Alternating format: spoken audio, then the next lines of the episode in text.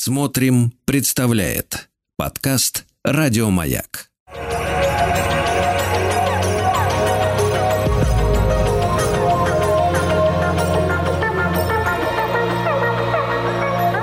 Сотворение умира. Доброе утро, дорогие мои. С вами Артем Новиченков. Почему утро? Почему? Ну, потому что на планете Маленького Принца вполне возможно сейчас именно утро. Она же маленькая, маленькая. Сегодня мы будем говорить о Маленьком Принце, Принце, Принце, Принце, Принце, да. Антуана де Сент-Экзюпери. Э, в общем, знаете, я никогда не видел человека, который бы сказал, терпеть не могу эту сказку. Ни разу не видел. А, конечно, многих этот текст, может быть, раздражает, раздражает потому, что он всеми любимый, да, но воистину это какой-то удивительнейший текст, который, с одной стороны, абсолютно дидактичен, с другой стороны, абсолютно не дидактичен. Это текст, который, наверное, многих возвращает на землю – а кому-то позволяет воспарить. В общем, мы будем говорить о самом маленьком принце. Что-то принце мне хочется называть, понимаете? Видимо я, видимо, я когда подбирал книгу перед эфиром, которую мы сегодня будем разыгрывать, я видел очень много обложек на английском и на французском языках, поэтому я его называю принц. Принц да. А, и, ну, собственно, поставим какие-то важные вопросы. Я вам сперва хочу прочитать отрывок из э, статьи Норы Галь, а это одна из, наверное, главных переводчиков советских, вообще зарубежной литературы, которая называется «Под звездой Сент-Экса». 15-летняя Наташа прочитала сказку своей девятилетней сестренке – Ей больше всего понравилось, как маленький принц любил розу. Значит, дети тоже понимают эту книгу по-своему и, тянут, и тянутся к прекрасному, а то, что еще не могут понять, заставляет их больше думать, пишет Наташа в школьном сочинении. И дальше. На последней странице нарисован самый обыкновенный уголок пустыни и написано это, по-моему, самое красивое и самое печальное место на Земле. Здесь маленький принц впервые появился на Земле, а потом исчез. Я это понимаю так, что везде можно встретить людей, чем-то похожих на маленького принца. Надо только уметь видеть чистое и прекрасное в каждом человеке. Сказка эта, пишет в заключении Наташа, это то, что я искала, потому что она рождена самыми чистыми, добрыми и важными мыслями писателя, и потому она как подарок сердцу. Конец стата. Быть может, продолжает Нора Галь, подумают, это лишь чувствительность 15-летней девочки. Но вот мальчишки, старшеклассники московских школ, народ весьма современный, насмешливый, чуждый всякой сентиментальности. И однако я знаю случаи, когда они плакали, плакали над маленьким принцем. Больше того, один десятиклассник сам признался в этом прилюдно в классе, когда с ребятами беседовала по душам любимая молодая учительница. Притом учительница не литературы, о физике. Он вслух рассказал об этих слезах, значит, не боялся, что его не поймут, высмеют. И в самом деле никто не засмеялся. Скажу по совести, случай этот поразил меня еще сильнее, чем признание иных взрослых мужчин, фронтовиков, прошедших всю Вторую мировую войну. Они тоже плакали над сказкой Сент-Экса и говорили об этом, не стыдясь своих слез. Это вот отрывок из статьи Нора Галь под звездой Сентекс. Она небольшая, можете ее в интернете найти, прочитать. Действительно, э, текст этот обладает особой, особой магией. С одной стороны, хочется под каким-то новым углом э, этот текст рассмотреть и отдельно поговорить о маленьком принце, да, о том, через какие через него э, вопросы поднимаются. С другой стороны, как будто бы этот текст говорит сам за себя, да, вот хочется его просто прочитать в эфире целиком и уйти домой. А поэтому я надеюсь на то, что у вас будут возникать вопросы, что у вас будут возникать какие-то мысли, идеи, а поэтому вы можете всегда ими делиться по номеру 967 103 5533. И э, мы, как всегда, разыгрываем сегодня книгу от издательства АСТ. Я предполагаю и надеюсь, что у всех дома маленький принц есть в библиотеке, поэтому решили мы разыграть сегодня а, значит, э, книгу, которая называется «Легко читаем по-французски. Первый уровень». «Маленький принц. Ле Пяти принц, да, уровень первый, вы можете сами или со своими детьми начать изучать французский на этом прекрасном тексте. Э, эту книгу я вручу в конце эфира за самый содержательный и интересный комментарий. Немножко э, о, о тексте, совсем чуть-чуть, совсем чуть-чуть. Э, конечно, маленький принц э, это тот герой, который, как кажется, существовал всегда. Как Винни-Пух, как герой сказок братьев Гримм, как Гарри Поттер. Э, то есть это сказка, которая, как мне кажется, не могла не быть написанной. То есть вот однажды кто-то неизбежно ее бы обязан был написать. Я вообще... У меня есть такое чувство, как в рассказе Хорхе Луиса Борхеса «Вавилонская библиотека», что все тексты уже написаны. Просто кто-то их вдруг вспоминает и нам их э, преподносит. Есть, конечно, текст, написанный людьми, и их подавляющее большинство. Это даже могут быть очень хорошие тексты, выдающиеся тексты. Я убежден, что не знаю, ну, например, роман Буденброке или «Волшебная гора» написаны Томасом Маном. А вот Иосиф и его братья, такое ощущение, что вспомянуты Томасом Маном. Но это мое ощущение, оно может быть спорным и так далее. Но принцип вам понятен. Мне кажется, что э, «Маленький принц» — это дар человечеству, и я совершенно в этом не сомневаюсь. Э, текст переведен, наверное, на все доступные э, языки мира, доступные в том смысле, что, мне кажется, как только этот текст попадает в какую-то языковую среду, он сразу же требует э, какой-то адаптации под, под новый язык. А, значит, что что тут рассказать? Ну, текст написан э, в разгар Второй мировой войны в 1942 году. Вы знаете, что Экзюпери был э, военным летчиком, у него есть одноименный замечательный роман. Э, до этого он написал «Планету людей», собственно, оттуда вообще идея «Маленького принца» и э, появилась, потому что это вообще биографический сюжет. Э, в 1935 году, перелетая из Парижа в Сайгон, э, Экзюпери, Сент-Экзюпери попал в, в авиакатастрофу. Авария произошла на территории Ливийской пустыни и, в общем, оставила глубокий след в жизни Экзюпери. Он написал об этом и в «Планете людей», и в «Маленьком принце». Случайная посадка в месте, где возможно только смерть, а между тем люди обретают там новые смыслы это какая-то глубокая встреча. Подобно тому, как э, люди, э, сидящие в, в далеких сибирских колониях, в тюрьмах, обретают Бога, понимаете? То есть там, где, казалось бы, нет ничего, человек обретает все. Вот я э, воспринимаю этот сюжет именно так. Там, где нет надежды, вдруг открывается вера. Понимаете, о чем я говорю?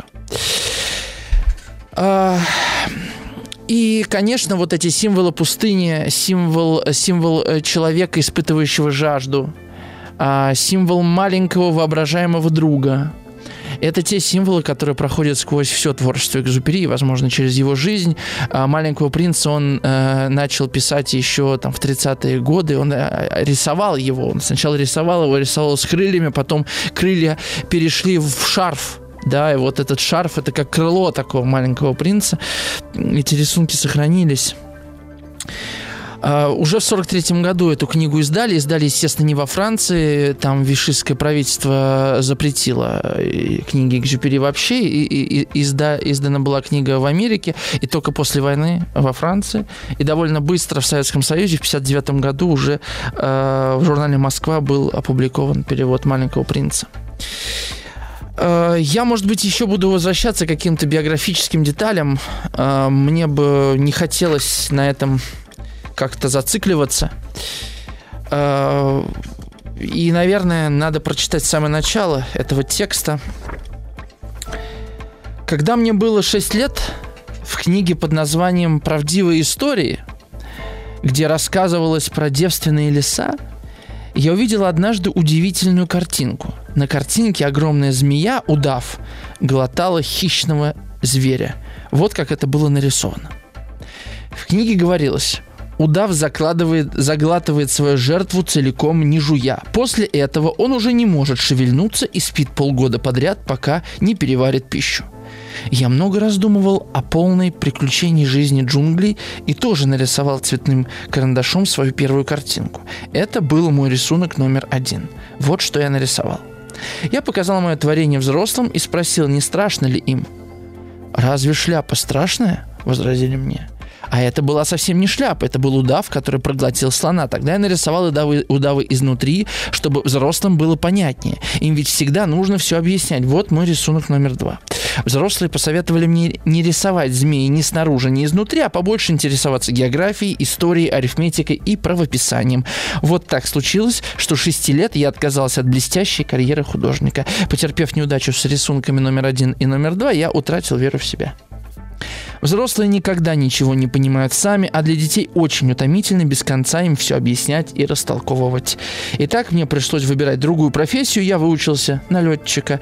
Облетела чуть ли не весь свет, и география, по правде сказать, мне очень пригодилась. Я умел с первого взгляда отличить Китай от Аризоны.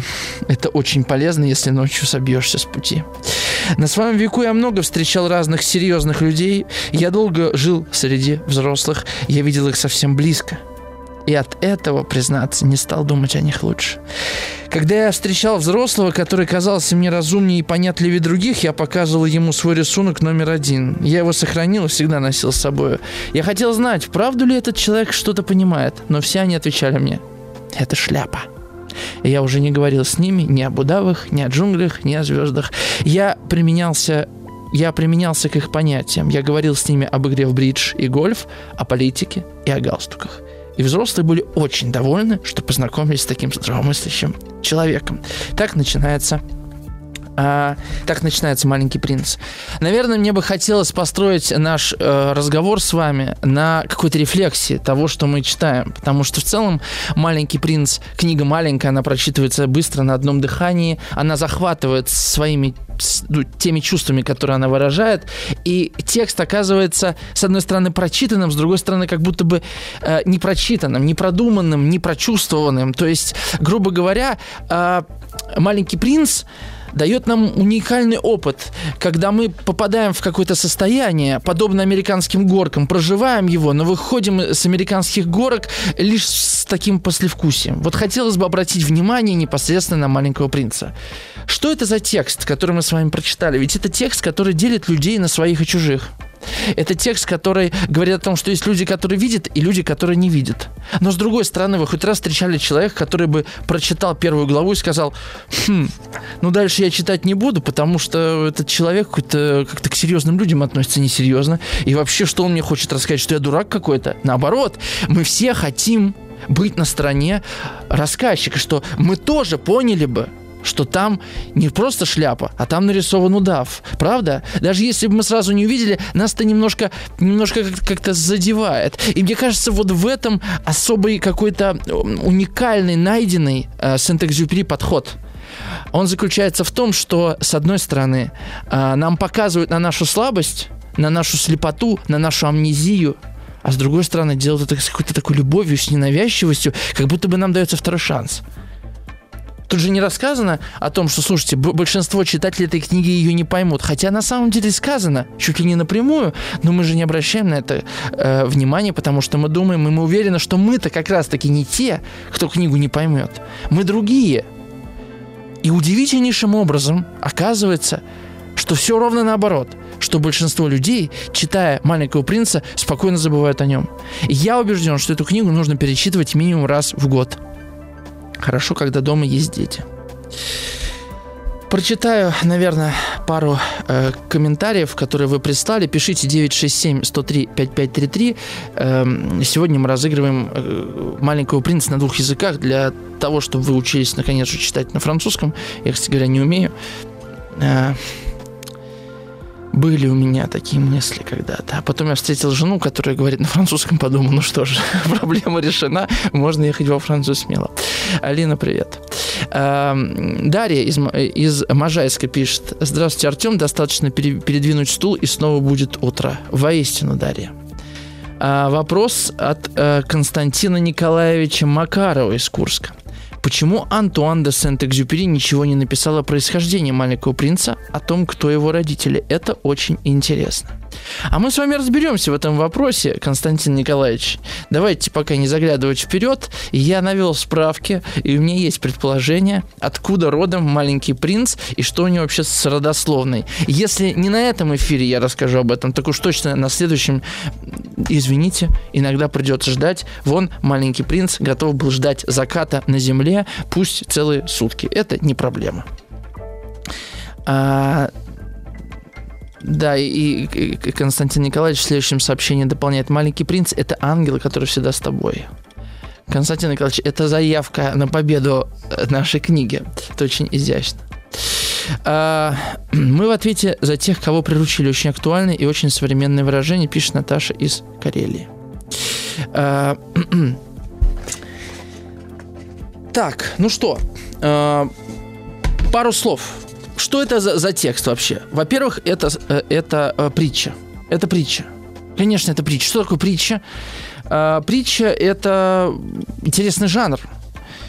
Жанр, который, с одной стороны, рассказывает нам некую историю, с другой стороны, рассказывает ее не целиком. То есть э, смысл притчи всегда не проговаривается вслух. Вспомните притчи Христовы – Христос только потом проговаривает смысл притчи, и то, на самом деле, Христос пишет, рассказывает притчу о притче обычно. Да? То есть идея притчи заключается в том, чтобы последний шаг сделал слушающий или читающий. В этом смысл. То есть я создал условия, я загадал вам загадку. Я прошел за вас много шагов, а последний шаг делаете вы. Какое-то дает ощущение читателю или слушателю, что я прошел весь путь сам что я дошел до этой истины самостоятельно. Это на самом деле очень важный педагогический прием. Правда, иногда педагоги говорят так. Так и что такое, что такое там прилагательное? Это часть речи, которая, которая э, выражена, выражена, выражена и так далее, да? Э, бывает маленький шаг становится таким маленьким, что даже смешным. Последний шаг я имею в виду. А, притча это, конечно, это мудрость, загадочная мудрость какая-то, да. С другой стороны, это сказка. А что должно быть в сказке? А в сказке должна быть какая-то какая-то какой-то элемент э, чего-то неземного, да, какое-то смещение земного, что-то э, что-то, что будет отсылать нас, безусловно, к детству. Сказки всегда содержали все какую-то народную мудрость, содержали в себе надежду для человека сказки всегда на самом деле про надежду. Даже если у сказки плохой конец, она дает надежду читателя что, на то, что он не повторит опыта, да, который а, прошли герои сказочные. А, и это два древнейших жанра устного народного творчества. Это те жанры, которые учат нас жизни и делают это непритязательно. В этом смысле, конечно, Экзюпери находит... Да, извините, я иногда буду сокращенную фамилию говорить, ну так уж у русских принято, да. Э, это уникальный, уникальный, э, очень удобный да, жанр для того текста, который э, нам предлагает Экзюпери, и этот текст, конечно, фантастический фантастический, а значит для нас в некотором смысле безопасный. А то, что нам кажется безопасным, может быть для нас особенно опасным. Вот об опасностях поговорим в следующем, в следующей плане часа.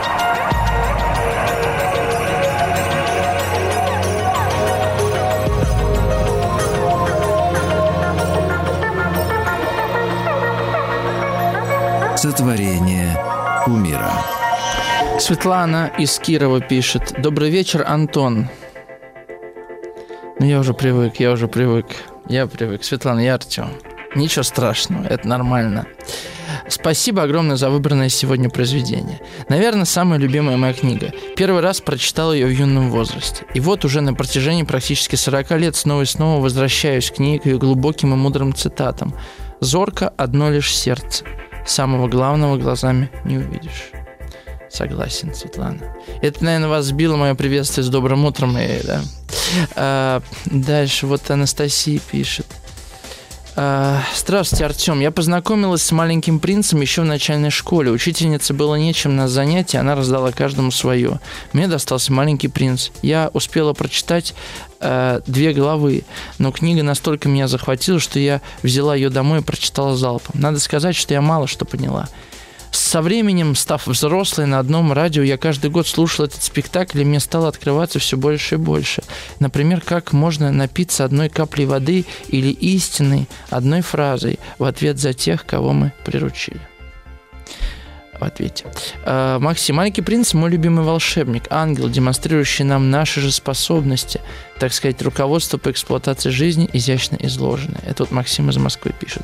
Пишите еще 967-103-5533.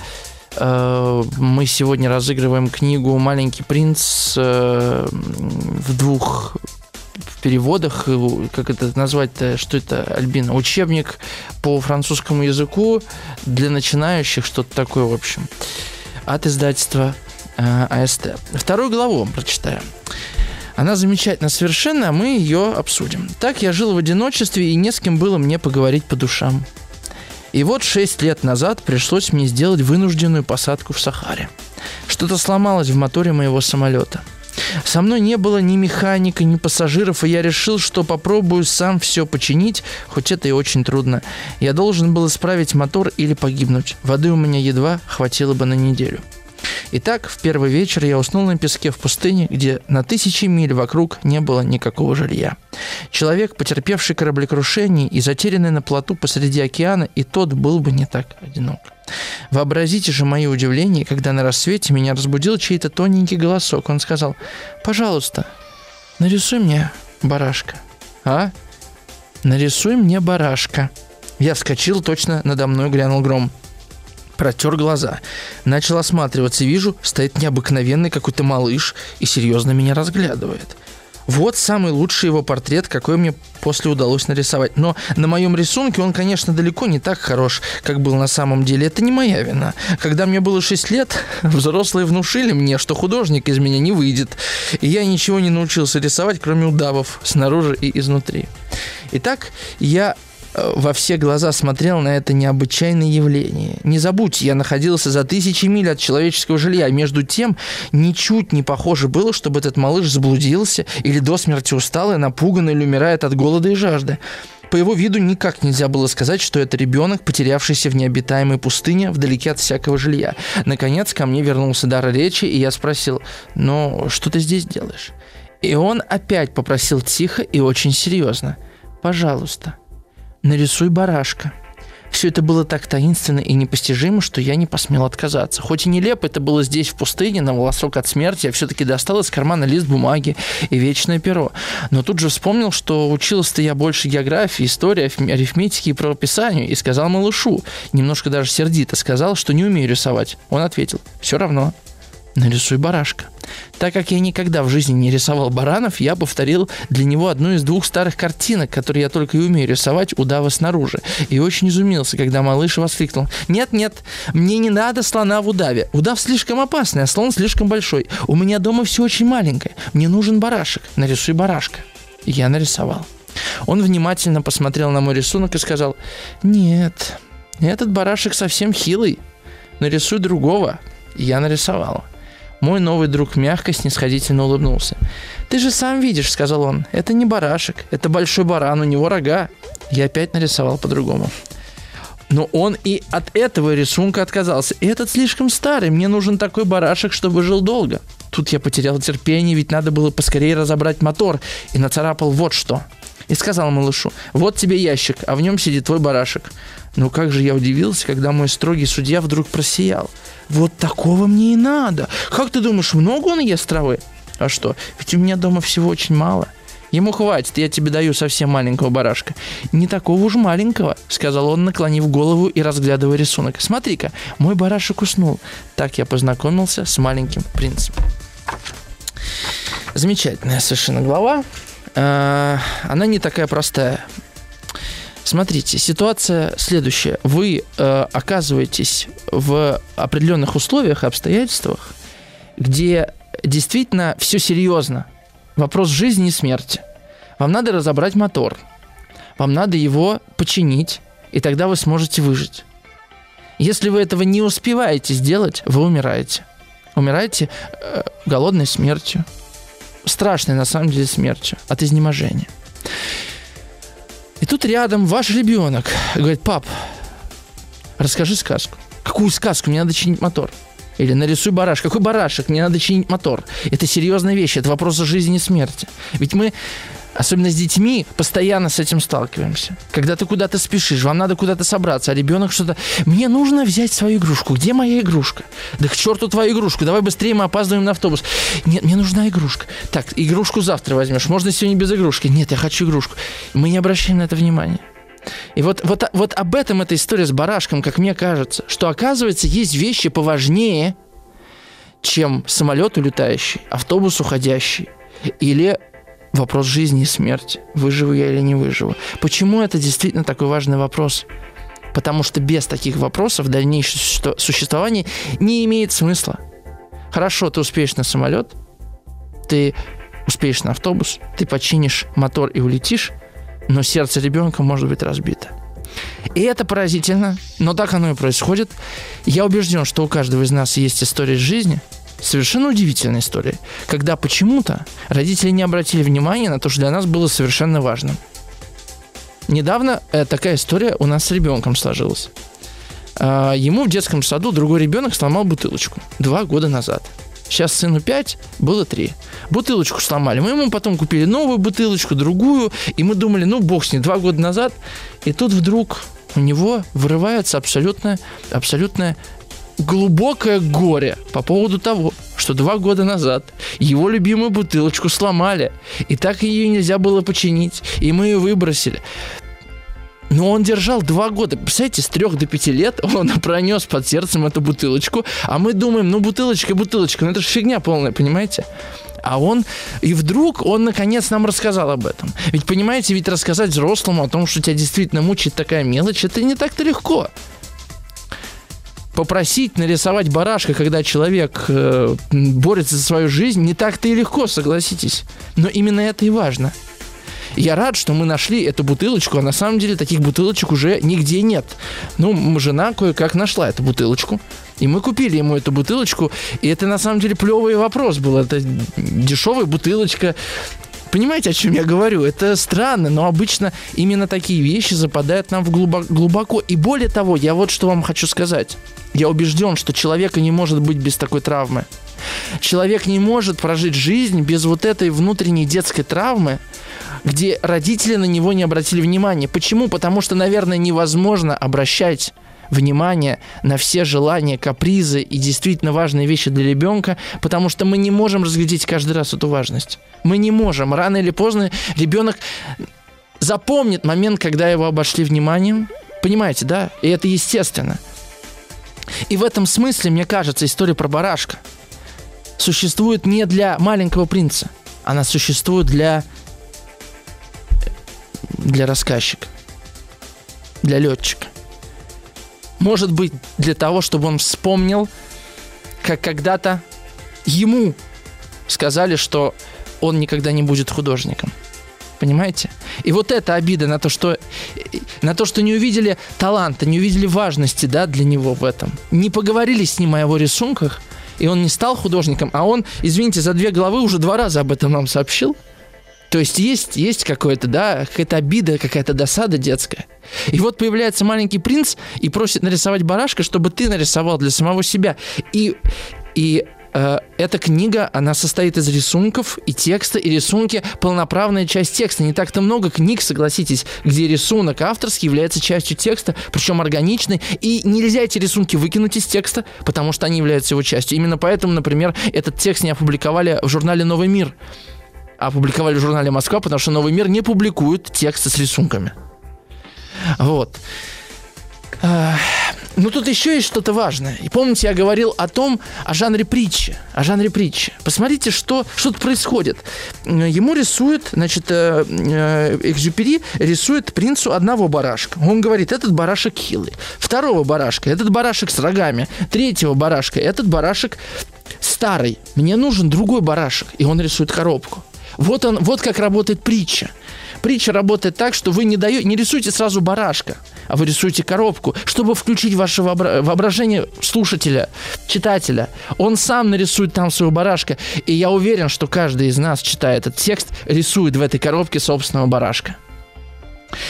Вот в чем смысл вообще-то всей этой сказки. Это, э, это, это история этой коробки. С одной стороны, да, нам рассказывается притча. История про маленького принца, про его путешествие, отношения с Розой, с Лисом и так далее. Но на самом деле это коробка, которую мы вскрываем, как бы открываем по- по-своему и, и видим в ней свое. И уже вопрос тут в нас. Сможем мы найти в этой коробке э, себя? Или мы готовы найти и забыть, или, может быть, не готовы найти себя. И, возможно, в этом вообще секрет вообще искусства как такового. Оно дает нам возможность найти себя. И это только прекрасный пример. И ведь Христос точно так же поступал, да? Христос точно так же а, открывал а, не только истины, да, но он открывал нам двери он, он нам показывал двери. Вот, он нам показывал двери точно как, так же, как Экзюпери рисует барашка для маленького принца в закрытой коробке. Вернемся после небольшой рекламы. Пишите 967 103 5533.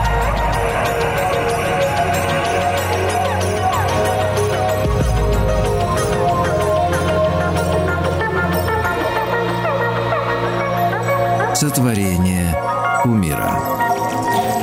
Эм, такой комментарий без подписи. Здравствуйте. На самом деле книга «Маленький принц» стоит в себе огромный смысл, который может открыться только во взрослом возрасте. При первом прочтении, будучи ребенком, весь смысл понять невозможно, ведь дети и взрослые мир воспринимают по-своему. Эта книга – великое открытие для каждого, кто ее прочитал. Она о периоде, который есть в жизни каждого человека – взросление. Она поможет осознать многие вещи, сокрытые от детей. В общем, удивительная история, которую должен прочитать каждый. Из Краснодара комментарий. У маленького принца не было проблем с перемещением. Он не вник в проблемы. Вопрос жизни и смерти для летчика. Мне, кстати, гораздо больше зашел ветер вывах. Я, кстати, эту книжку не читал, я про нее знаю, вот, э, обязательно прочитаю. Давно что-то собирался и забыл про нее. Спасибо за напоминание. Вот вы написали, что он не вник в проблемы, вопросы жизни и смерти летчика, да? А зачем в них вникать? Я, э, вот надо ли ребенку вникать в проблемы взрослых? Вы как считаете?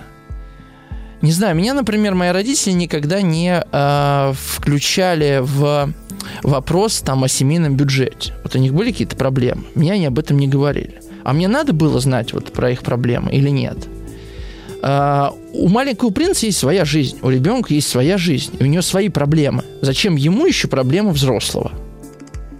Ну, правда, понимаете? Конечно, подростковый возраст, наверное, это уже вот момент, где э, проблемы взрослых могут касаться проблемы ребенка, но тем не менее, мне кажется, это какие-то вот, это разные, может быть, даже измерения.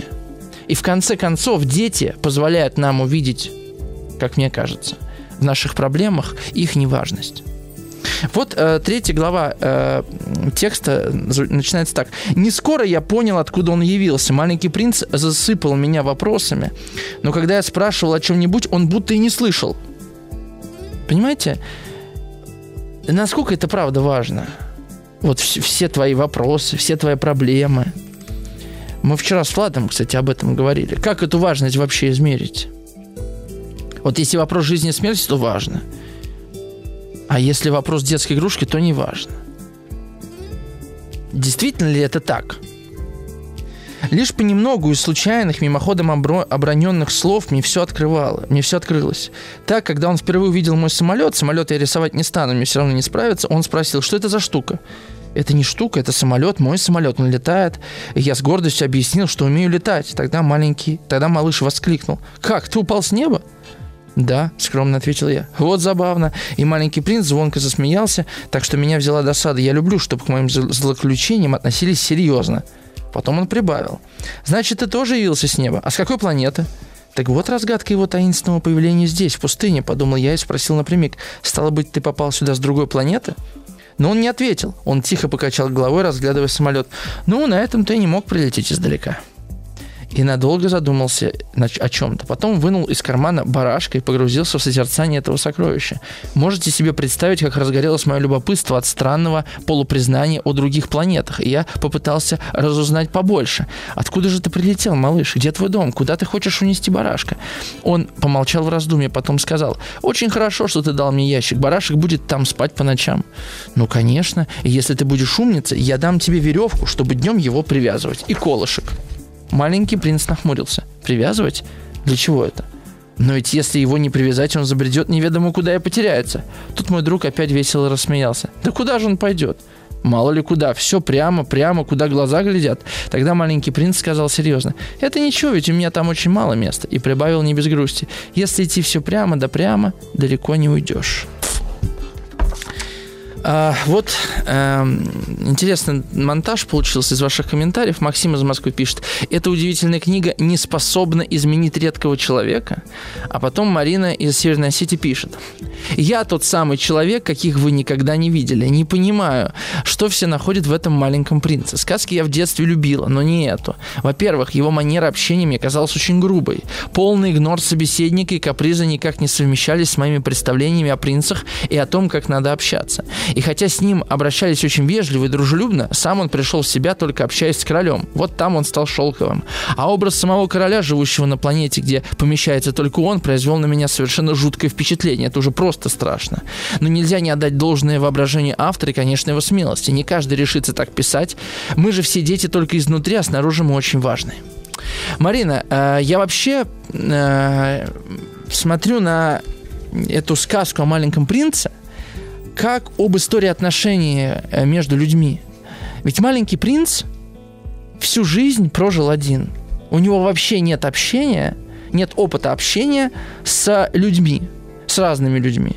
Он, собственно, и в путешествие отправился от этой э, розы, потому что, ну, я на следующем эфире об этом буду говорить, но в целом э, у него нет ни культуры общения, он свободен от нее, понимаете, в чем дело. Э, вы, э, Марина, видите в этом его, э, как вы написали, манера общения грубая, да, и полный игнор собеседника. Но это нам кажется, что важно слышать и слушать собеседника всегда. Это нам кажется, что э, беседовать надо определенным способом, определенным образом. Это не отменяет правил приличия, это совершенно другое. Маленький принц существует для того, чтобы поставить под вопрос, просто поставить под вопрос все то, что мы считаем само собой разумеющимся. И в этом, мне кажется, его особая ценность. То есть вот этот, э, то, что называлось Шкловский остранением, «Маленький принц» и есть само остранение всего, с чем мы привыкли сталкиваться и на что мы не обращаем внимания. А, ну человек борется за жизнь, естественно, не надо его тревожить. Почему не надо тревожить? Ну, слушайте, что мы тут будем такие простые вопросы разжевывать? А вот маленький принц задает вопросы, чтобы мы их разжевывали. Вот в чем его ценность. Ценность в остранении. Вот, у нас уже первый час кончился. Пишите 967-103-5533. Э, я обязательно отвечу на все комментарии. И спасибо Ирине, нашей слушательнице, которая много нам написала. Ирина, мы обязательно к вашим комментариям вернемся в рамках «Пойми себя, если сможешь». Я вас прочитал. Э, вернемся, в общем, после новостей. Сотворение умира. С вами по-прежнему Артем Новиченков. Мы продолжаем говорить о маленьком принце. Спасибо большое за ваши комментарии. Я вот э, к ним сейчас и вернусь. А, Марина пишет, важность вопроса определить очень легко. Если он задан, значит это важно. Может быть, это и важно для вопрошающего в момент вопрошания, но зачастую, не получив ответ на свой вопрос и посидев в э, тишине, без ответа мы вдруг часто понимаем, что можно было, в принципе, и не спрашивать. А иногда какие-то вопросы э, остаются э, без ответа, и оказывается, что важно было просто их озвучить, а не задаваться этим вопросом. То есть, ну, давайте честно, Марина, э, что, всегда вы задаете вопросы, это всегда важные вопросы. Ну, small talk как бы никто не отменял, да? Как дела? Сова-сова, да? Константин Николаевич э, добавляет из Курска к своим сообщениям. Коробка с барашком и шляпа с удавом, проглотившим слона, это два примера того, что мир многолик и неоднозначен, и то, что видят одни, для других наполняется совсем иным содержанием. Виктория из Сочи. Слушаем с сыном аудио аудиокнигу «Маленький принц» в озвучке Хабенского уже третий год. Сын отказывается слушать что-то другое. Почти каждый вечер находим в книге что-то новое, абсолютно волшебное. Марина пишет из Северной Осетии. Чтобы что-то поставить под вопрос, маленький принц не нужен, мы без него справляемся. Марина, ну, возможно, вам просто не нужен маленький принц, и, и баста, как бы что вы тогда э, о нем вообще печетесь, да, кому-то он жизненно необходим. Я вот тоже, в принципе, без маленького принца спокойно справляюсь, но когда встречаюсь с текстом, мне вот приятно, честно говоря. А, Дарья пишет, эм, знаете, мне сейчас в голову пришло, что бесчисленные вопросы маленького принца как раз и нужны, потому что через объяснение элементарных вещей мы сами начинаем понимать, насколько эти вещи абсурдны. Это так. А, а еще я совсем не согласна, продолжает Дарья, что Корней, это мой сын, действительно все эти годы переживал по поводу бутылочки. Я искренне верю, что она всплыла у него в памяти, а он ее упомянул. Вы же схватили за это воспоминание и начали его романтизировать. Возможно, Дарья, что я начал рем... Э, э, ремонтировать, романтизировать, но э, он все-таки вспоминал об этой бутылочке так или иначе. Не суть, я пытался описать сам механизм, да, и вот э, э, Светлана из Кирова описывает свою историю. У нас с сыном была похожая ситуация. Ему было три с половиной года, мы катастрофически опаздывали на электричку, бежали как могли в полную меру его сил. Если бы мы опоздали, друзья бы уехали без нас, и мы не смогли бы их найти на природе. А к поездке долго готовились, и вот на бегу у него из кулачка выпал маленький игрушечный мотоцикл. Копеечный из киндер-сюрприза, но он так горько заплакал, что мы не могли не остановиться не вернуться, чтобы его подобрать. Мы успели в последний момент, и двери закрылись за нами. Но главное, с каким восторгом он потом вспоминал, как мотоцикл упал, а мы за ним вернулись. Это впечатление для него было важнее, чем сама поездка. Спасибо за такую ценную мысль. Никогда не смотрел на отрывок с рисунком барашка с этой точки зрения. А я сейчас вспомнил свою историю, очень важную для меня. А, мне 4 года, мы с мамой и папой едем а, в деревню, и едем на автобусе от ВДНХ, автобус до Сергеев Посада идет, а там мы обычно пересаживались на маршрутку и ехали до, собственно, деревни. И вот мы приезжаем в деревню, а я говорю, я рюкзак потерял. Маршрутки у меня уже рюкзак, рюкзак, рюкзака не было. Это был мой любимый рюкзак. Там динозаврс было написано. Что-то такое он был такой. Салатово-розовый. Очень дорогой мне рюкзак по каким-то причинам. И не знаю, откуда он взялся в этой жизни. В 90-е годы откуда-то странным образом какие-то странные вещи да, появлялись у людей и у детей в том числе. А, и, и там еще мне было обидно, что мне родители доверили консервы.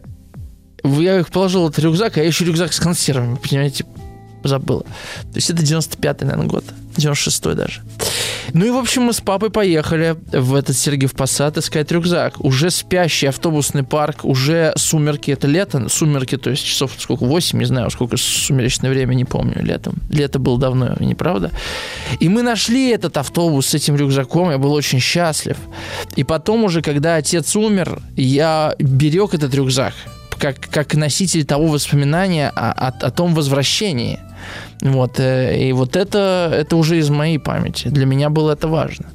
Хотя, в принципе, ну что детские вещи, ну, как бы ты так быстро растешь. Ну, новые найдутся вещи, да, ничего там особенного. Ну, консервы, консервы.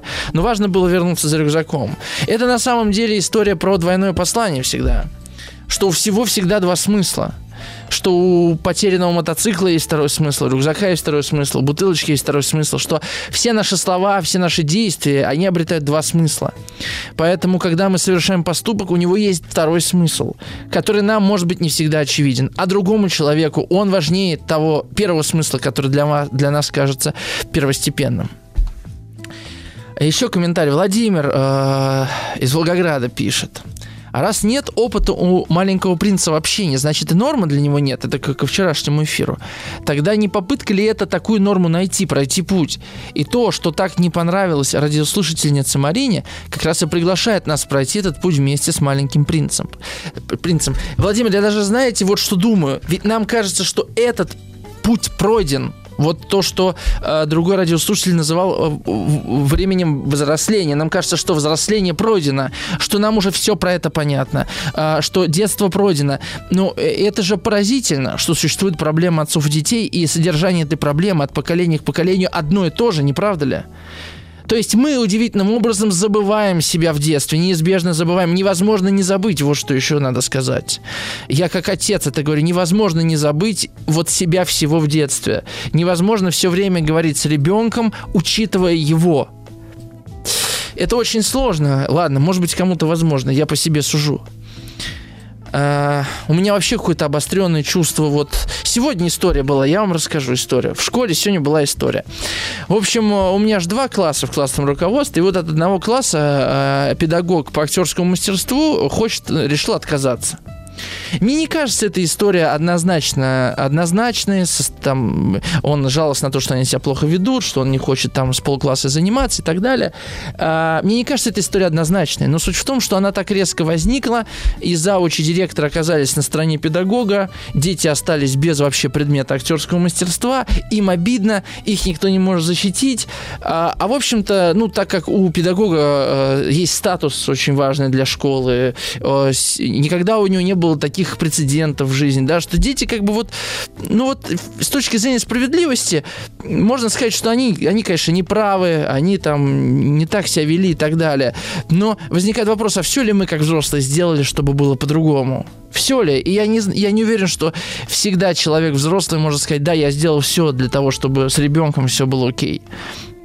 И сегодня у меня вот возникло вот это чувство, которое у меня вообще вот всю жизнь было обостренное чувство справедливости. Меня всегда очень сильно задевало, когда что-то было несправедливо, особенно когда несправедливость в отношении ребенка была. И, и ко мне, как ребенку, и как школьнику, я очень много помню этих несправедливостей, всегда очень остро это переживал. Думал, вот я буду взрослым, у меня такого не будет. И поэтому очень сложно в этот момент лично мне оставаться взрослым, понимаете? И, и, и не говорить как ребенок. А, и я помню еще, когда я только начал в школе работать 10 лет назад, я помню, как слезы накатывались от этого чувства справедливости задетого, да, что ты не можешь говорить, потому что тебя глушат, глушат слезы от того, что да как это, это вот как, знаете, слезы по башмачкину, когда на него бумажки сыплют, да, и что же вы делаете? Вот это вот абсолютно, и только вот с годами, сколько вот, вот мне сейчас 31, вот за 10 лет я хотя бы могу вести разговор о справедливости с человеком, человеком, который, как мне кажется, несправедливо поступает по отношению к слабому. Но я вот, э, вот, вот это чувство, как бы сквозь жизнь э, оно проносится, и я его чувствую, и оно какое-то вот настолько, понимаете, это вот чувство беспомощности, с одной стороны, и с другой стороны чувство правоты – это, я думаю, это, я думаю, чувство глубоко христианское, конечно. Понимаете, когда распинают Христа, и распинают его, в общем-то, ни за что.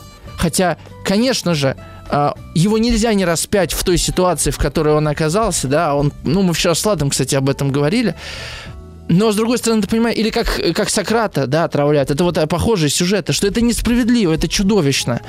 И вот это какое-то детское чувство, потому что в глазах ребенка все кристально ясно. Хотя, да, маленький принц, будучи вот таким архетипом этого ребенка, естественно, он не понимает ни норм общения. У него нет опыта здорового общения э, со взрослыми там и так далее. Но какая-то вот ясность, прозрачность, именно потому что такого опыта нет, в его словах присутствует. При, присутствует. Хотим мы этого или не хотим. А, и вот э, из Краснодарского края комментарий. А он принц, правитель своего маленького клочка. Он маленький, но все же принц. Он обязательно должен вникать в проблемы королевства и подданных, причем с самого начала осознания себя как принца. Маленький принц участвует в жизни Розы, потом Лисенка, но не более. Да, случайный летчик на чужой планете не его подданный, и у него появилось требование рисунок барашка. И, в общем-то, выполнять его или нет на совести летчика нельзя не согласиться, да. Слышал коммент про «Чего вы делаете из этой книжки кумира». Очень точно подметила Марина, что он не умеет общаться, а только требует. Если можно, сделал вывод. До 30 лет эту книжку не читать. А может быть, потом уже будет поздно. И вообще, на самом деле, давайте правда, да, редко люди к маленькому, к маленькому принцу вдруг обращаются, если у них нет там собственных детей, после 30 таких, а что, почему бы мне не почитать маленького принца? Хотя, наверное, такие истории тоже есть. А, Татьяна из Нижнего Новгорода пишет, Экзюпери озвучил общую скорбь по ушедшему детству и непониманию чаяний маленького человечка так называемыми взрослыми людьми. Вот э, Татьяна как-то подвела итог под тем, что я сказал. Э, мы в ответе за тех, кого приручили, стало девизом, пишет она. А, Сергей из Германии пишет, эту книгу нельзя критиковать, ее можно только цитировать. Автору еще одному летчику-космонавту посвятили песню. Там есть слова. «Так же пусто было на земле, и когда летал Экзюпери». И далее. «А ты все летишь, и тебе дарят звезды свою нежность». С днем космонавтики, друзья, пишет Сергей. Слушайте, Сергей, вы не поверите – но я, когда сегодня выбрал эту книгу, и когда вчера во время эфира я подумал, что завтра надо взять эту книгу, я не думал, что сегодня день космонавтики, хотя держал в голове э, этот день. Это удивительное совпадение. Хотите верьте, хотите нет. Но это действительно книга про космос. Это действительно книга про путешествия, про планеты, про летчика, в конце концов, действительно, и вот эта песня, которую Экзюпери и Гагарина э, как-то сращивает в одном образе, да, как э, они, в общем-то, одного времени э, люди, потому что Экзюпери в Советском Союзе в 59 году издали, да, Гагарин ну, совсем скоро полетел в космос. Да? Как бы между первым спутником и первым человеком в космосе вышла книга «Маленький принц». Удивительно. Да, вот ей-богу. Четвертая глава этого текста посвящена серьезным людям. Она, конечно, восхитительная. Я не буду читать ее всю. Я прочитаю только отрывок. Два, может быть. Там про астронома, ладно, не буду читать. Вот. А, я вам рассказал так подробно об астероиде B612 и даже сообщил его номер только из-за взрослых. Взрослые очень любят цифры. Когда рассказываешь им, что у тебя появился новый друг, они никогда не спросят о самом, о самом главном. Никогда они не скажут, а какой у него голос, в какие игры он любит играть, ловит ли он бабочек. Они спрашивают, сколько ему лет, сколько у него братьев, сколько он весит, сколько зарабатывает его отец. И после этого воображают, что узнали человека. Когда говоришь взрослым, я видел красивый дом из розового кирпича, в окнах у него герань, а на крыше голуби. Они никак не могут представить себе этот дом. Им надо сказать, я видел дом за 100 тысяч франков. И тогда они восклицают, какая красота! Точно так же, если им сказать, вот доказательство, что маленький принц на самом деле существовал, он был очень-очень славный, он смеялся, и ему хотелось иметь барашка. А кто хочет барашка, тот уж, конечно, существует. Если сказать так, они только пожмут плечами и посмотрят на тебя, как на несмышленного младенца. Но если сказать им, он прилетел с планеты, которая называется астероид B612, это их убедит, и они не станут докучать вам расспросами. Уж такой народ эти взрослые. Не стоит на них сердиться. Дети должны быть очень снисходительны к взрослым. Но мы, те, кто понимает, что такое жизнь, мы, конечно, смеемся над номерами и цифрами. Я охотно начал бы эту повесть как волшебную сказку. Я хотел бы начать так. Жил да был маленький принц. Он жил на планете, которая была чуть побольше его самого, и ему очень не хватало друга те, кто понимает, что такое жизнь, сразу увидели бы, что это гораздо больше похоже на правду. Ибо я совсем не хочу, чтобы мою книжку читали просто ради забавы. Это очень важный момент, послушайте. Сердце мое больно сжимается, когда я вспоминаю моего маленького друга, и нелегко мне о нем говорить. Вот уже шесть лет, как мой друг вместе с барашком меня покинули. Я пытаюсь рассказать о нем для того, чтобы его не забыть. Это очень печально, когда забывают друзей. Не у всякого был друг. И я боюсь стать таким, как взрослые, которым ничто не интересно, кроме цифр. Еще и потому я купил ящик с красками и цветные карандаши. Не так это просто в моем возрасте вновь приниматься за рисование, если за всю жизнь только и нарисовал, что удава снаружи и изнутри, да и то в 6 лет опять, да, этот сюжет возникает. Конечно, я стараюсь передать сходство как можно лучше, но я совсем не уверен, что это у меня получается один портрет выходит удачно, другой ни капли не похож, и так далее, и так далее. Я что хочу тут вспомнить? Э, мультфильм «Головоломка». Я не знаю, может быть, в каком-то эфире я уже это вспоминал, но там есть животрепещущий для меня сюжет. Значит, там появляется воображаемый друг главной героини, которого зовут Бинго Бонго. Это такое странное существо, чем-то похож на Зелебобу, э, и что-то у него есть от Громозекина. В общем, это из одного, э, из одного ряда э, герой.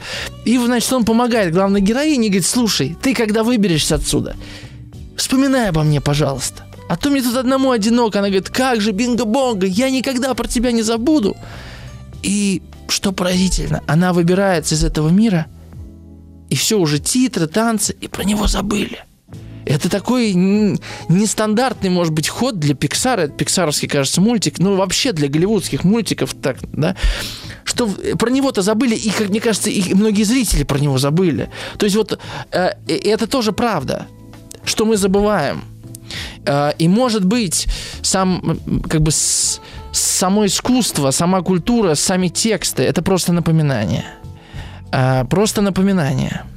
Может быть, это важнее всего. Может быть, поэтому дети нам нужны, чтобы нам о нас напоминать. Может быть, родители нам нужны, чтобы нам о нас напоминать. Понимаете? Может быть, и семьи для того и нужны, чтобы были люди, которые бы нас помнили, которые бы помнили, как мы начинали, как мы шли к успеху, как мы были э, глупые, как мы были слабые, нам прощалось. Вот это очень важно. Мне кажется, об этом в том числе э, и «Маленький принц». Пишите 967-103-5533, ваши комментарии, а мы э, уходим на перерыв небольшой.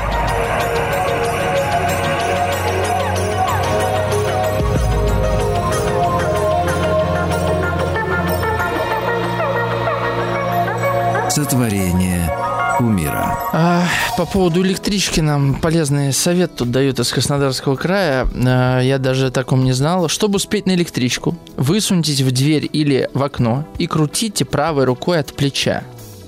Дед крутил против часовой стрелки. Машинист смотрит в зеркало и не отправляется, если крутит рукой. Вы знали о таком? И... Вау, спасибо большое за этот совет.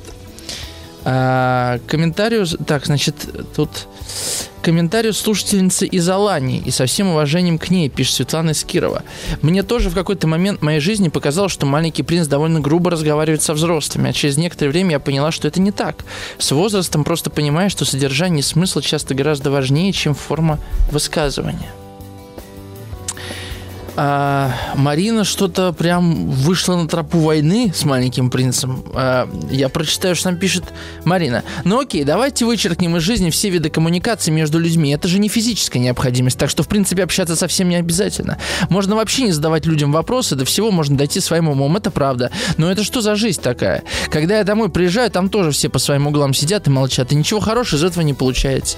Не получается. Знаете, я поняла, что меня так бесит в этом произведении. Сент-Экзюпери хотел сделать делать из нас людей, не способных выжить в этом мире. Это убийственная идея, поскольку не имеет ничего общего с реальной жизнью. Никто не в ответе ни за что, кругом безответственность, куда ни кинь. Вышвырнуть на улицу весь свой домашний зверинец, например, вообще не проблема. Ни у кого даже не возникнет ни единого вопроса, это нормально. Рожать детей, не имея средств для их воспитания, нормально. Работать на работе, о которой ничего не знаешь, тоже нормально. И попробуйте среди всего этого что-то сказать, ты сразу оказываешься по ту сторону баррикад. Молчать может и невозможно, но говорить значит становиться изгоем, а это вредно для здоровья. Марина, я слышу ваш крик, но я не понимаю, какое это имеет отношение к тексту Сент-Экзюпери, ей-богу. Э, правда, э, напишите мне, пожалуйста, при чем здесь маленький принц? Э, мне не кажется, что Сент-Экзюпери хочет сделать из нас людей, не способных выжить в этом мире. Наоборот, он говорит, что все люди совершенно спокойно в этом мире кое-как, ну не совершенно спокойно, но кое-как выживают. Однако, это выживание или эта жизнь, которую мы называем жизнью, зачастую связана с амнезией в отношении самих себя настоящих. Пусть это может быть банальная, тривиальная, наивная, детская мысль, но такова основная мысль, может быть, да, романа Сент-Экзюпери. Я цитату одну тут выделил, я вам сейчас прочитаю. Мы довольно долго обманывались, это Сент-Экзюпери сам говорит.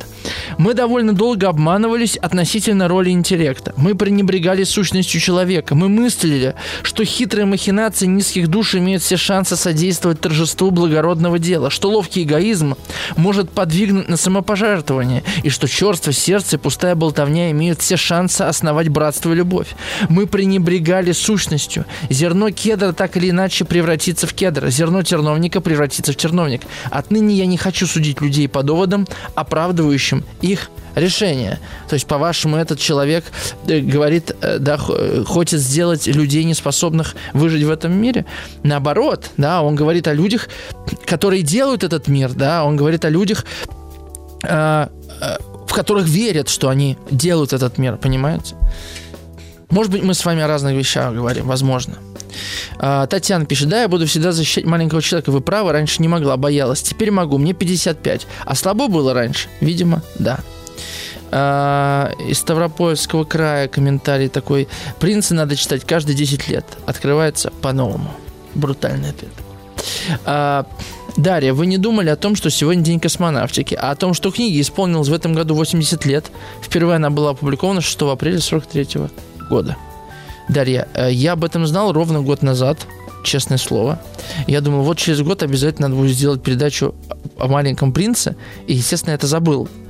Вот. А так-то, наверное, мы бы с Владом, я думал, ну, в общем, я не знал, что будет творение кумира, такая у меня передача.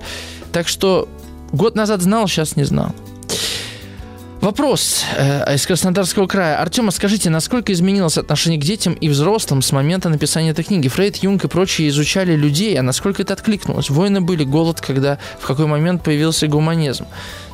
А, мне, послушайте, мы, мы с вами еще на следующем эфире поговорим об этих вопросах, гуманизме, фашизме об экзистенциализме, потому что, в общем-то, Сент-Экзюпери очень близок был к экзистенциалистам французским. А, ну, во-первых, я, я не могу провести прямую корреляцию. Да? Дело в том, что а, Вторая мировая война вообще э, десексуализировала человека как такового. Она его обнажила – обнажила в уродливом свете. То есть э, весь мир фактически, ну, может быть, за исключением там, Америки, Америка в меньшей степени, да, обижали снимки голых э, трупов э, Освенцима, других концлагерей. Э, люди, пережившие войну, видели э, самые разные жуткие вещи, да, связанные вообще с телесностью. Э, это и огромное количество инвалидов, которые остались после Второй мировой войны, понимаете? То есть вот э, это, это, это и был процесс десексуализации самый настоящий составляющей. То есть тело перестает быть чем-то сакральным, оно становится вдруг э, грубо телесным. Понимаете? И детство в этом смысле, оно обретает э, определенный новый смысл ну, извините за, за, за тавтологию, потому что дети вдруг после Второй мировой войны оказались теми, ради кого эта война вообще была, и она завершилась. Понимаете? А, э, то есть дети – это надежда на новый мир, без войн, без кровопролития.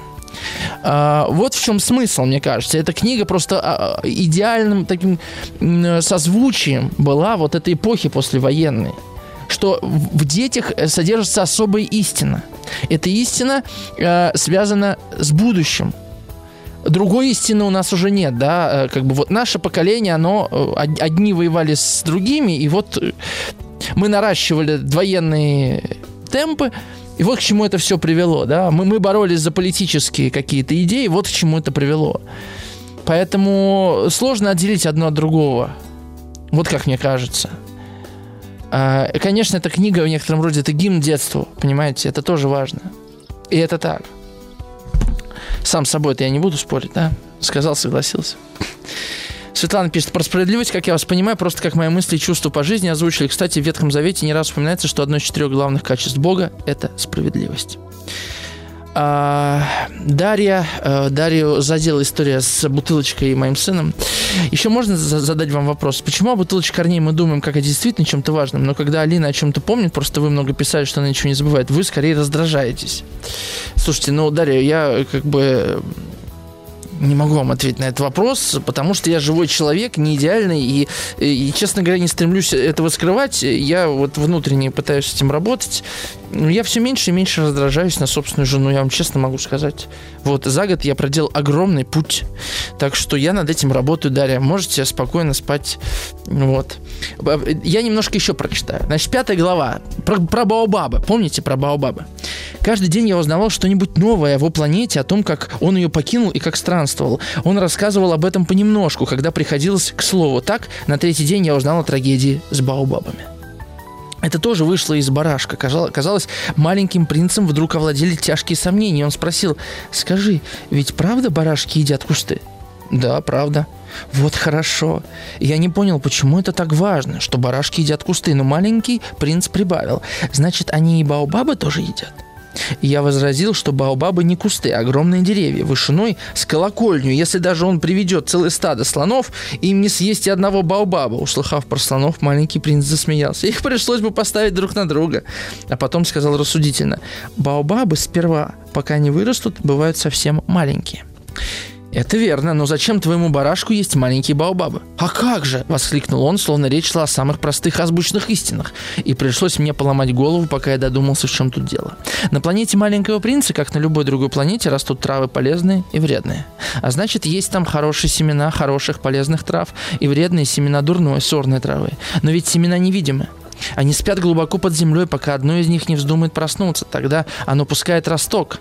Он расправ... расп... расправляется и тянется к солнцу, сперва такой милый, безобидный. Если это будущий редис или розовый куст, пусть его растет на здоровье, но если это какая-нибудь дурная трава, надо вырвать ее с корнем, как только ее узнаешь. И вот на планете маленького принца есть ужасные зловредные семена. Это семена баобабов. Почва планеты вся заражена ими, а если баобаб не распознать вовремя, потом от него уже не избавишься. Он завладеет всей планетой. Он пронижит ее насквозь своими корнями. И если планета очень маленькая, а баобабов много, они разорвут ее на клочки. Есть такое твердое правило, сказал мне после маленький принц. Встал поутру, умылся, привел себя в порядок и сразу же приведи в порядок свою планету. Непременно надо каждый день выпалывать баобабы, как только их уже можно отличить от розовых кустов. Молодые ростки у них почти одинаковые. Это очень скучная работа, но совсем не трудная.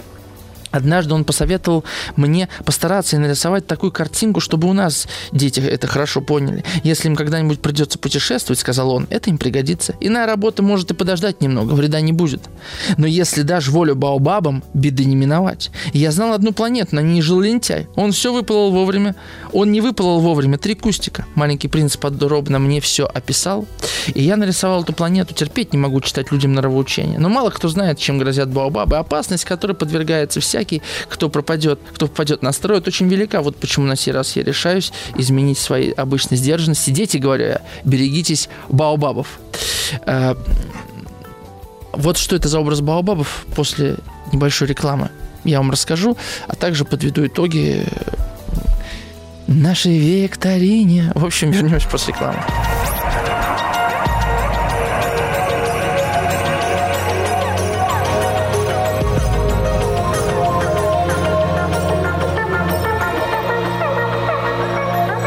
Сотворение кумира. Так вот, несколько слов о баобабах. А, ну, вообще, в первую очередь, какая ассоциация лезет? Что, ну, экологическая проблема, да, что вот мы забыли про нашу землю, про наш дом. А, когда этот роман вышел, все говорили о фашизме, что вот э, даже из благих идей могут вырасти э, страшные намерения – и даже рисунки, связанные со слонами, с самим Баобабом, если вы посмотрите в книге, ну, там четыре слона, вот, точнее, восемь слонов друг на друге стоят, и они как бы якобы напоминали свастику. Но э, все-таки вся сказка «Маленький принц» лично мною прочитывается как э, вынесенная автором в поле э, художественного текста бессознательное. И, соответственно, эти баобабы, как и вулканы, которые нужно чистить. Если помните, там есть два действующих вулкана и один потухший на планете Маленького Принца. Их надо часто чистить.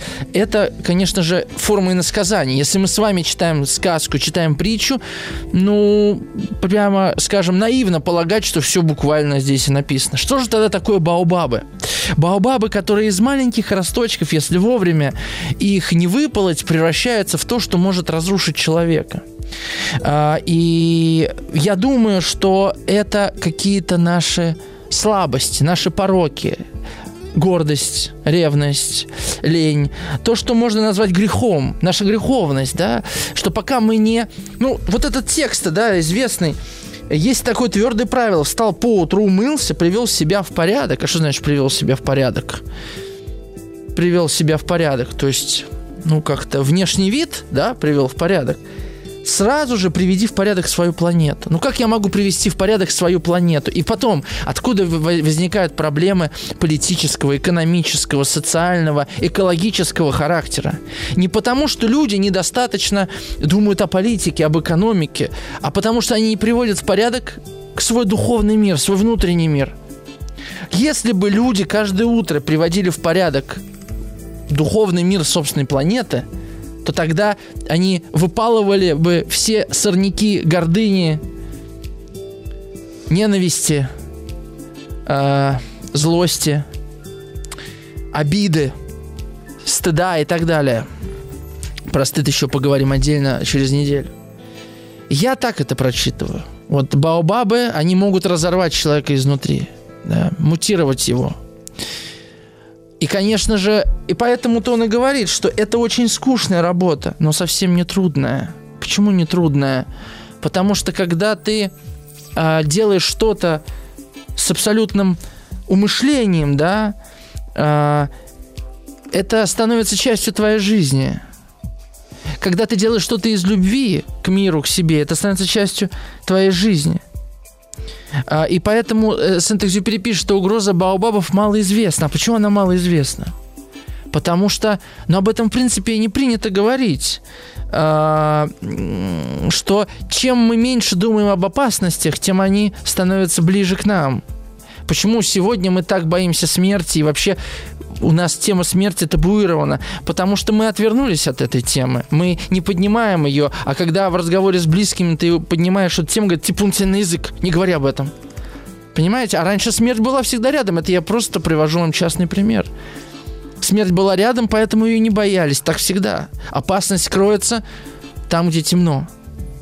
В темной подворотне опаснее, да, страшнее, чем в светлой подворотне. Так почему бы нам не освещать подворотне, даже если там может что-то скрываться?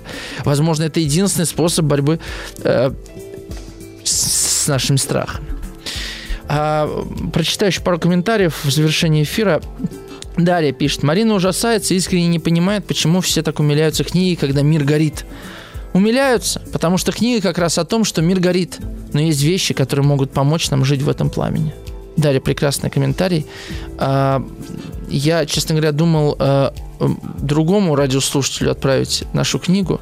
Вот, но я бы хотел вам отправить эту книгу, Дарья, в Можайск. Вот, э, напомню, мы сегодня разыгрывали книгу э, школь, значит, э, ну, собственно, как начать изучать французский. А вы же преподаете языки еще, Дарья. Английский, правда, вы преподаете. Ну вот, э, Дарья в Можайск уезжает эта книга. А, еще пару комментариев прочитаю. Игорь, он, маленький принц, вне времени будет давать повод для дискуссии, вопросов, споров, теории обсуждения. Это глубоко философский текст. И лет через много, если будем жить, авторы будут с Сократом сравнивать. Возможно. Марфа пишет, маленький принц – это об ответственности за детей, за жизнь, за все. Трудно понимать безответственно. А, Марина пишет, вот к Баобабам претензий нет. Такой общий принцип всего. Очень точное наблюдение. А, да. Э, ну, я в завершении прочитаю вам э, трогательную часть. Мы начали с того, что на планете Маленького Принца закаты и восходы довольно часто бывают. Шестая глава. «О, маленький принц, понемногу я понял так же, как печально и однообразна была твоя жизнь. Долгое время у тебя было лишь одно развлечение. Ты любовался закатом. Я узнал об этом на утро четвертого дня, когда ты сказал, я очень люблю закат, пойдем посмотрим, как заходит солнце. Ну, придется подождать. Чего ждать? Чтобы солнце зашло. Сначала ты очень удивился, а потом засмеялся над собой и сказал, мне все кажется, что я у себя дома. В самом деле, все знают, что когда в Америке полдень, во Франции солнце уже заходит. И если бы за одну минуту перенестись во Францию, можно было бы полюбоваться закатом. К несчастью, до Франции очень-очень далеко, а на твоей планетке тебе довольно было передвинуть стул на несколько шагов, и ты опять и опять смотрел на закатное небо, стоило только захотеть. Однажды я за один день видел заход солнца 43 раза. И немного погодя, ты прибавил. Знаешь, когда очень грустно, хорошо поглядеть, как заходит солнце. Значит, в тот день, когда ты видел 43 заката, тебе было очень грустно? Но маленький принц не ответил. Спасибо большое. С вами был Новиченков Артем. Встретимся через неделю и завтра тоже. У нас, кстати, интересные гости будут. Берегите себя. До новых, до новых встреч.